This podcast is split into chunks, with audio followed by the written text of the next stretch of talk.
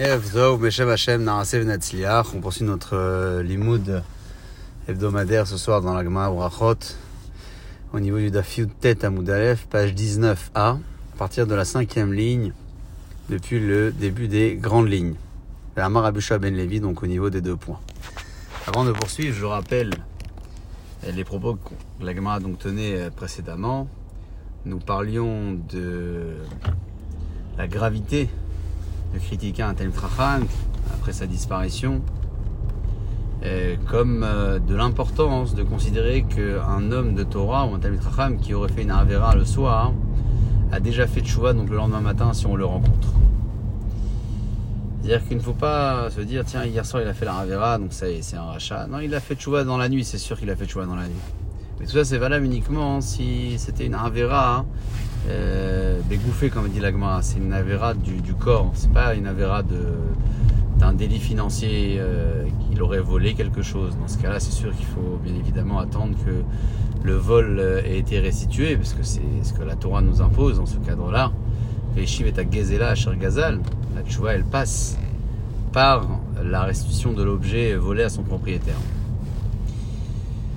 Donc on débute euh, notre euh, nouvelle étape, nouvelle Souya, qui est en lien avec euh, la gamme précédente, puisqu'on parle à nouveau de la gravité de critiquer un Tentracham après sa disparition. Ben Levi, Ben Levi dit comme ça. Esrim Varba Mekomot, dans 24 endroits, donc a priori 24 références différentes hein, dans la Gemara, dans les Mishnayot, en général. Beddin Menadin, al kvod arabe, le Beddin il peut mettre en idouille en quarantaine lorsque le kavod du Rav n'a pas été respecté, c'est-à-dire le Rav a été méprisé, bafoué. Le nidouille a plusieurs formats. Il y a un nidouille, les machal, qui s'appelle le nidouille, le rabeloutam, quand un homme ne veut pas donner le guet à, à son épouse, on peut l'empêcher de compléter au minyan, interdit de le saluer, etc. Donc il y a plusieurs formes de nidouille. En tout cas, dans 24 endroits, dit Shabel Levi, on peut, euh, on met en idou une personne qui a été mezalzel dans le caveau du Rav. Les Kulan Chaninu. Et toutes euh, elles ont été enseignées dans notre Mishnah. Lorsqu'il entend ça, Rabbi Lazar, il lui demande Echa Chaninu. À quel endroit on a enseigné ça? Amarle lui a dit Rabbi Shua, Lechitishkach, lorsque tu trouveras en d'autres termes, va chercher. Nafak dak veashkar tlat il est sorti et il a cherché et il a trouvé trois références, trois endroits, trois propos où on a euh, un idouille qui est euh, donc prévu à l'encontre d'une personne qui n'aurait pas respecté les chachamim ou leurs propos. Le premier, c'est Amezalzel binitilat yadaim. Celui qui a été mezalzel, qui a méprisé la nitilat yadaim. On rappelle, comme la Gemara dit dans que Shlomo a été metaken nitilat yadaim. Donc c'est une takanat chachamim. Celui qui est mezazel dans la netila, il est mezazel quelque part dans la parole des chachamim. Le deuxième point, c'est Amesaper acham itatan shel chachamim. Celui qui parle mal sur un tamid chacham après sa disparition. Donc ça convient au propos que la Gemara avait tenu précédemment en évoquant la gravité de cet acte. Et enfin, le troisième. Celui qui est Megizdat, en général, le c'est quelqu'un qui est orgueilleux. Euh, on verra plus tard que c'est plutôt quelqu'un de capricieux, mais qui a euh, une certaine proximité avec Akadosh Baruch une familiarité. Amesaper, la Gemara, elle demande, point par point, les exemples de ces trois euh, situations différentes qui viennent d'être évoquées. Donc sur le premier, la première situation, la Gemara demande à Messaper, celui qui parle mal, après un De quoi il s'agit? D'Etnan, Mishnah dans les douillottes qui nous enseigne, Rouaya Omer, Akavia Benma Alalel disait En Mashkin, on ne fait pas boire dans le cadre de la sota, c'est-à-dire une femme soupçonnée, vous savez qu'on la faisait boire de l'eau dans laquelle on avait effacé la Kadosh Borou préalablement hein, pour prouver si oui elle avait fauté ou non. Tout ça intervenait dans un cas bien avec le mari soupçonné, dans des témoins, qui a eu après une preuve que cette femme a été isolée. Alors d'ailleurs est ramené là-bas pour savoir combien de personnes il fallait pour euh, considérer que l'avertissement était un avertissement, combien de témoins, combien de témoins aurait dû la voir au moment de l'isolement. En tout cas, euh, Akaven Malal disait que on ne pouvait pas faire boire une femme sota, guillorette, une femme convertie, vélo est ni une femme servante qui a été libérée. C'est-à-dire que ces deux femmes-là, si leur mari les a soupçonnés, ils ne pouvaient pas les faire boire les autres de la sota.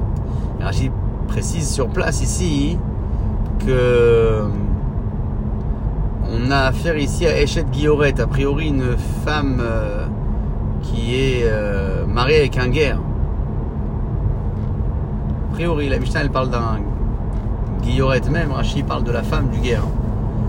C'est que certainement les guérim se marient entre eux, les Avadim et Shukharim, les serviteurs libérés et servantes aussi dans ce même statut, se mariaient entre eux. Et donc ils ne le faisaient pas boire. Pourquoi? Parce que la Torah dans la paracha, elle dit que ça concernait et mort Israël. Dit au peuple d'Israël, une femme qui, etc., etc.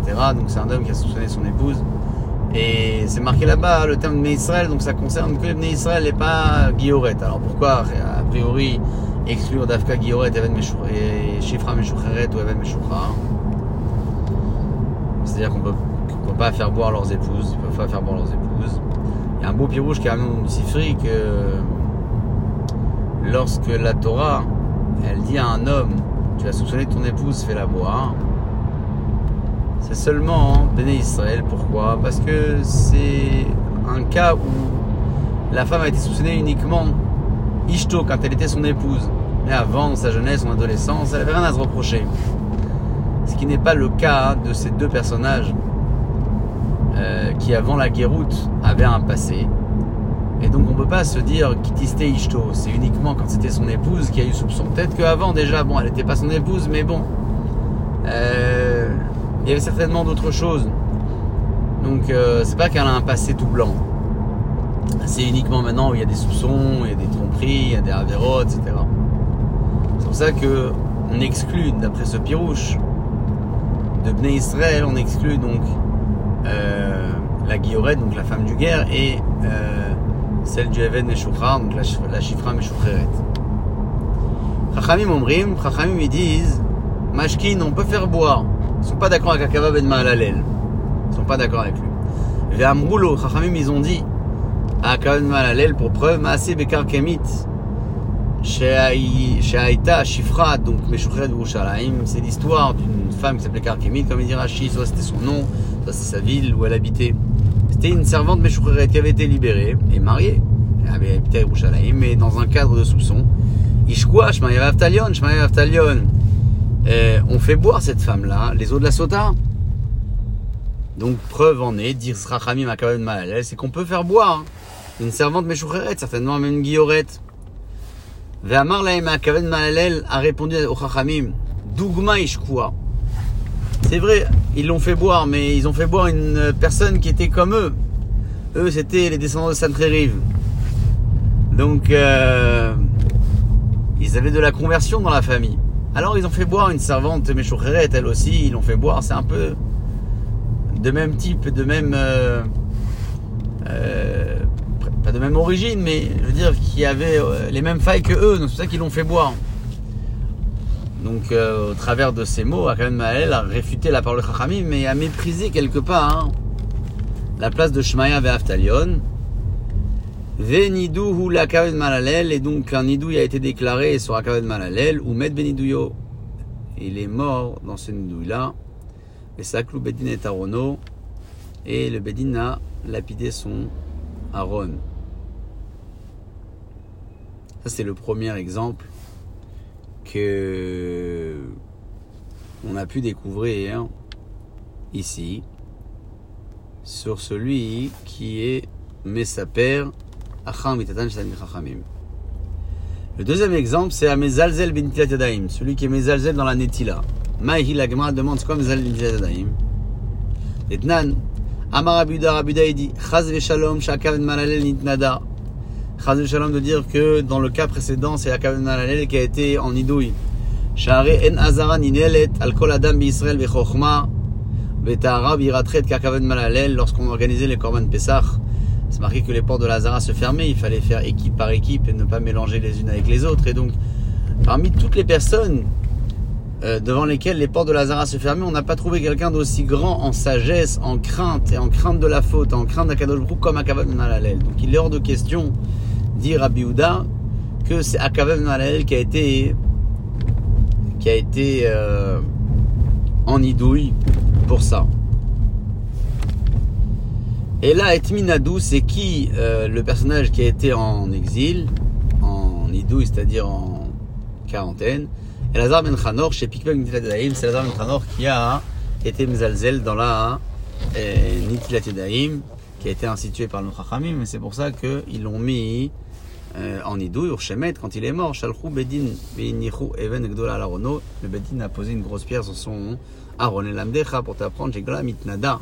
Ou met Benidouya, tout celui qui a été en idouille et il est mort dans son idouille, le Bedin il lapide son Aaron. Prochaine étape dans le prochain audio.